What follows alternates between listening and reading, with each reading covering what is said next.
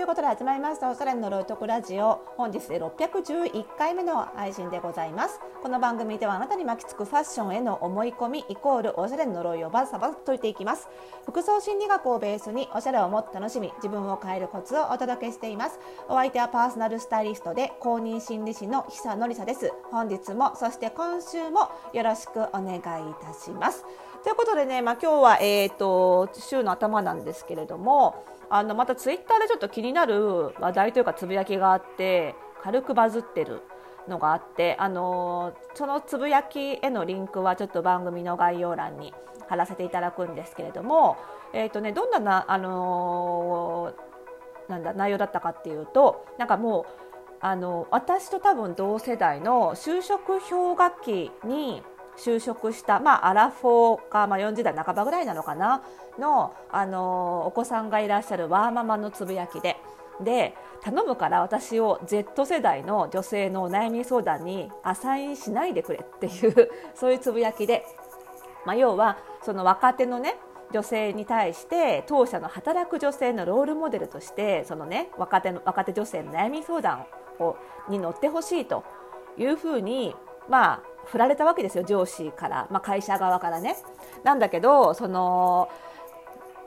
ツイッターをしている当人からしてみると、まあ、非常にそのご自身のことを社畜という 社畜ゴリラというふうに表現してらっしゃって、まあ、ワークライフバランスどころかワークしかない私がその Z 世代のその人から見るとツイート主から見るとゆるふやゆるふわなゆるふわワークでもう辛いと言っているその Z 世代の悩みにはどう乗ったらいいんだとその今のゆるふわワークですら辛いっていう子に言ってあげられる言葉がないとで私たちもその氷河期世代でもうゴリゴリ生き残ってきた気合と根性で生き残ってきちゃった人たちだからなんかそんな人がアドバイスできるわけないだろうみたいなことをつぶやいてたんですよね。でこれを見て思ったのがこりゃもう完全に悩み相談乗ってくれって振った会社が悪いよなの一言なんですよね。でこのツイート主さんはやっぱりその若手の世代が違うから理解し合えないんだっていうふうに思ってこういうふうにつぶやいてらっしゃるんですけどそうじゃないんですよね。これやっぱり会社自体も世の中全体がそうだと思うんですけどやっぱり悩み相談を軽く見すぎると思いますね本当にあのなんだろうな似たような経験持ってれば悩み相談乗れるでしょ？とか同じ属性を持っていれば悩みに乗ってあげの相談に乗ってあげられるでしょ？って思いすぎじゃないかと思うんですよね。そんなのね無理なんですよ 本当に。例えばあのこのツイート西さんも悩み相談に乗れなかったのは決して世代が違うから働き方が違うからではないんですよね。これ世代が違ったから理解し合えないだから悩み相談乗れないっていう話じゃなくって仮に似たような経験をしてたとしてもそのスキルがない限りその悩み相談に乗るための技術がない限りはその悩みをちゃんと聞いて適切なアドバイスをしたりその悩みを聞くってことすら難しいんですよ。であの仮に同世代だったとしてもその全く同じ経験をしている人間なんてこの世にいないんですよね自分以外に。でなのでそのなんだろう経験から理解してそれだけでその悩みを聞いてあげられるアドバイスできるなんていうのは幻想中の幻想なんですよね。やっぱりねアドバイスねなんていうのは本当に高度な技術が必要でそれはそのなんていうのかなあの仕事のスキルとかなんかいろんなそのこの会社で求められるスキルとはまた別物なんですよね。でそのことを上司がわからないで会社側がわからないで単に同じ経験してるから悩み相談できるだろうっていうのはそりゃあ無理な話でそりゃこういうことになりますよっていうねあのこんなのこう相談する側もその相談を受ける側も共に疲弊して終わるだけで無茶ぶりもいいとこだと思うんですよね。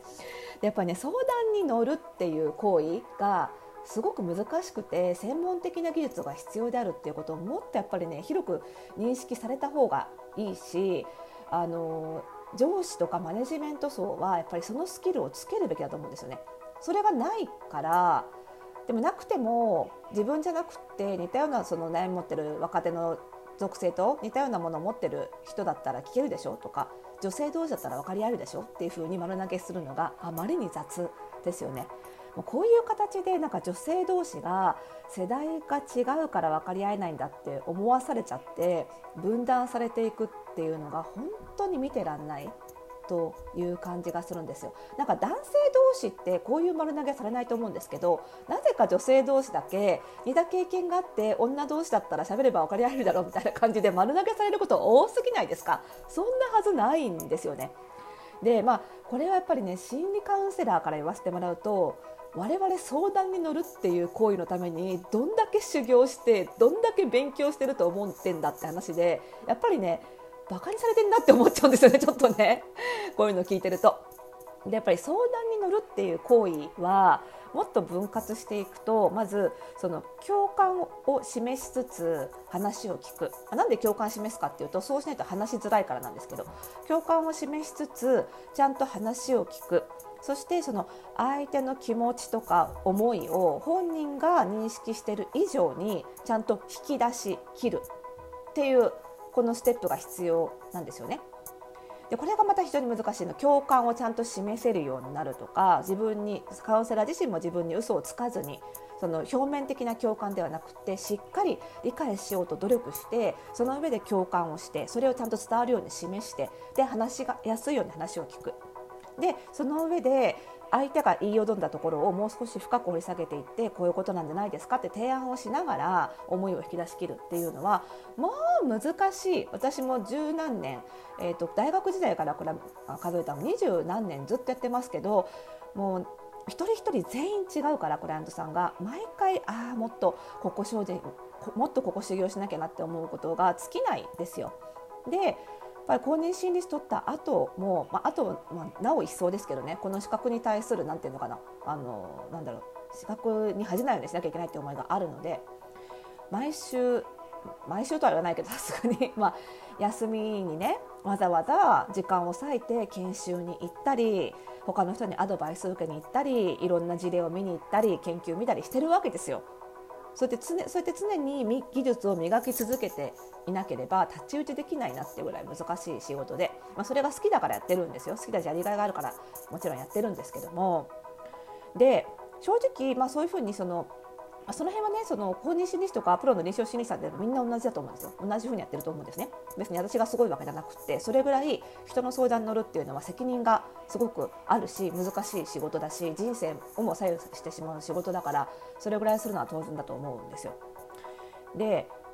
正直そういう練習を積んで修行を積んでちゃんと話を聞く相談に乗るという技術が身につけばそこから先のアドバイスって聞き切って悩みが悩みを聞き切ってちゃんと悩みを整理してあげるっていうところが非常に難しいわけであってある程度悩みが整理されてそこから先、まあ、特に仕事においてはそのじゃあどういうふうな対策を取っていこうかってアクションプランに落とし込まなきゃいけないと思うんですけどそのアクションプランっていうのはあのなんだろう知識さえあればいいわけですよね。その会社にある利用できる制度の知識とかなんかこう例えば時間効率化が足りないんだって分かったら時間効率のハック技術とかその辺は正直勉強すれば身につく技術なあの勉強さえすれば覚えさえすればいい知識なのでその知識があればいいだけなので正直その悩み相談に経験が必要なところが一つもないんですよ。本来そのえーと、悩み相談悩みを聞く技術が必要なところを無理やり経験でカバーさせられてるだけで本当にちゃんと悩み相談乗ろうと思ったら経験なんて必要ないんですよ。だって離婚の相談に乗る弁護士さんが全員離婚経験があるわけじゃないじゃないですか。で不登校の子供を持つ親とか不登校の子供自体をカウンセリングしている心理師も自分が不登校経験がなきゃいけないわけでもないし不登校の子供を持っている経験がなきゃいけないわけでもない両方なくてもできますそれはね。なのでやっぱりね経験に頼って悩み相談をさせよう受けようと思うのは本当にやめた方がいいと思うんですよね。だからその会社としてねとか上司が働く女性の相談に乗りたかったらというよりは会社あの社員の相談に乗りたかったらやっぱりそのマネジメントの方がその聞く技術をカウンセリング技術を学んで聞くでアドバイスする時には必要な知識を身につけてそれを教えるっていうこともしくはその社内の仕組みを変えるとかねそういったことを責任を持ってやるべきであってやっぱり人の経験に乗っかって経験があれば悩み聞けるでしょっていう感じで丸投げするのは本当にやめた方がいいというかこんなことやってるから日本でカウンセリングが広まらないんだよなって思うしそれで辛い思いしてる人その相談乗る側も辛いですよそんなだって無茶ぶりだもん本当やめてほしいなって思うんですよね。でこれ実はねファッションの中でもすごく起こっていることでまあそりゃそうですよね。悩み相談が全般的にあのプロの技術が必要だって認識されていないのでだからそのえーと、何か特定の悩みを解決する知識を持っているだけで悩み相談に乗れるって思ってしまっている人があまりに多いのでこれはファッションにも言えることでその例えばカラーに色素に合った似合う色を選べる選べるっていう知識しかないのにファッション全般の悩み相談に乗ってしまう。ね、でもしその悩みに乗った悩み相談に乗った結果その似合う色で解決できるっていう風にしか誘導できないじゃないですかその人はね。なのでまあ、似合う服を選べるとかおしゃれにスタイリングする技術があることとおしゃれの悩み相談に乗れるっていうことはまた別のスキルなのでそこはそれぞれ本当におしゃれの悩み相談に乗ってからおしゃれその解決をしてあげるっていうことを一括でワンストップでやりたいと思うのであればその両方を学ばなきゃいけないと。思うんですよね。まあ、それを教えてるのがうちのこうスタイルパーソナルスタイリストスクールなんですけどもやっぱりあまりに悩み相談っていうことがちょっと軽視されすぎなんじゃないかなっていうふうにすごく思って軽く憤りましたという今日の配信でございました。